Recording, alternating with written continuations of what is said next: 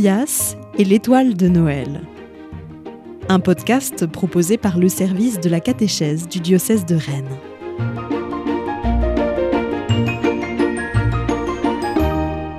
Épisode 15. Israël veut un roi. Le choix du petit David. Tobias, ce soir-là, arriva un peu en avance. Il était tout impatient de savoir ce à quoi allait servir la corne qu'il apportait, et surtout de comprendre quel rapport elle avait avec l'étoile qui brillait depuis quinze jours au-dessus de sa bergerie. Il avait choisi la plus belle corne de bélier qu'il avait en réserve. Il faut dire que son troupeau était renommé partout en Judée pour fournir les cornes de chauffard, ces instruments de musique dans lesquels soufflent les prêtres le jour de Rosh Hashanah. Ce jour-là, la sonnerie du chauffard proclame que Dieu est roi et que son pardon va venir sur les fils d'Israël. Bonsoir Tobias. Oh, dis donc, quelle magnifique corne Et entrant immédiatement dans le vif du sujet, comme si lui aussi était pressé, et il commença son récit. Il y a environ mille ans, à l'endroit où nous sommes tous les deux, se déroula une scène très importante pour l'histoire de notre peuple. Ici même? Ah oui, oui, oui, ici même, pas très loin d'ici, puisque cela arriva à Bethléem. Euh, je t'avais raconté hier comment nous étions enfin entrés en terre promise et comment la ville de Jéricho avait été gagnée au cours d'une drôle de bataille. Dieu avait tenu sa promesse. Le peuple n'avait plus qu'à couler des jours heureux en remerciant le Seigneur pour tous ses bienfaits. Mais, une nouvelle fois, comme Moïse l'avait prédit, dans le cantique que tu chantais hier, les fils d'Israël oublièrent Dieu et se détournèrent de lui. Et il arriva malheur sur malheur, tant et si bien que le peuple se considéra comme le plus malheureux de la terre. Tous se dirent Faisons comme les autres peuples, prenons un roi, et cela ira mieux pour nous. Je ne comprends pas, Akam. Dieu est notre roi. Pourquoi en voulait-il un autre? Personne ne peut faire mieux que Dieu. Euh, C'est ainsi, Tobias. Les grandes personnes oublient parfois ce que les enfants comme toi savent bien.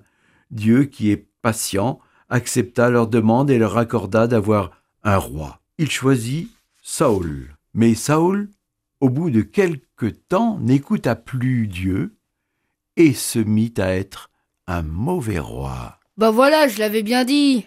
Dieu annonça au prophète Samuel, un homme chargé de recueillir et de transmettre la parole de Dieu, qu'il allait choisir un autre roi pour Israël. Et c'est là qu'intervient la corne de bélier.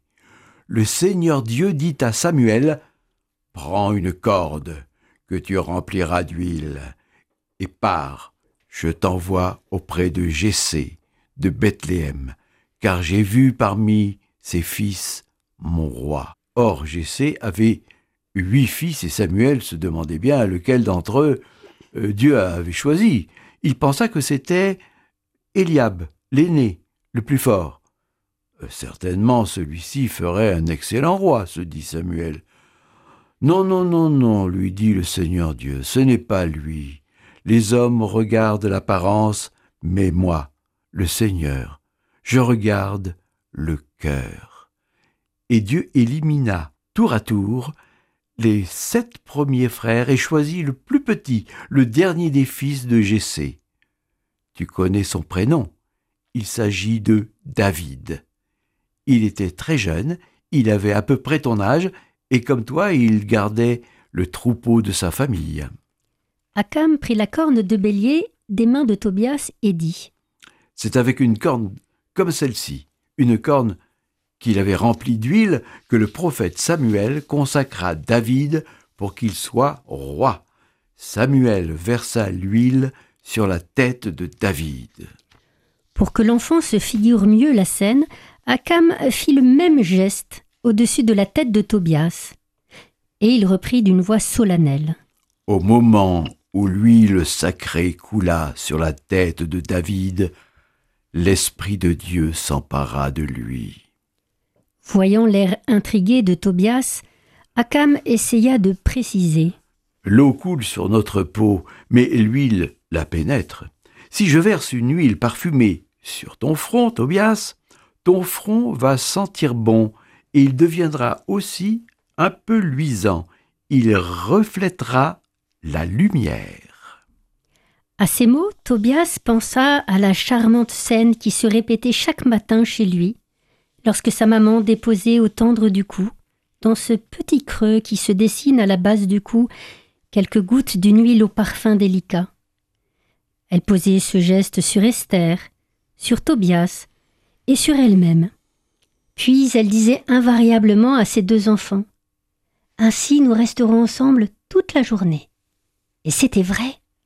Il suffisait à Tobias de se rendre attentif au parfum, de le respirer profondément pour sentir la présence rassurante et aimante de sa maman. Par cette huile versée, par cette onction sainte, David recevait de Dieu sa dignité de roi, comme un parfum merveilleux. Comment expliquer cette chose extraordinaire? Euh, Disons que, que Dieu crée une relation toute particulière avec David, une relation très intime, comme l'huile qui pénètre la peau. David recevait de Dieu tout ce dont il avait besoin pour être un bon roi et le meilleur de tous ceux que nous avons connus jusqu'à ce jour.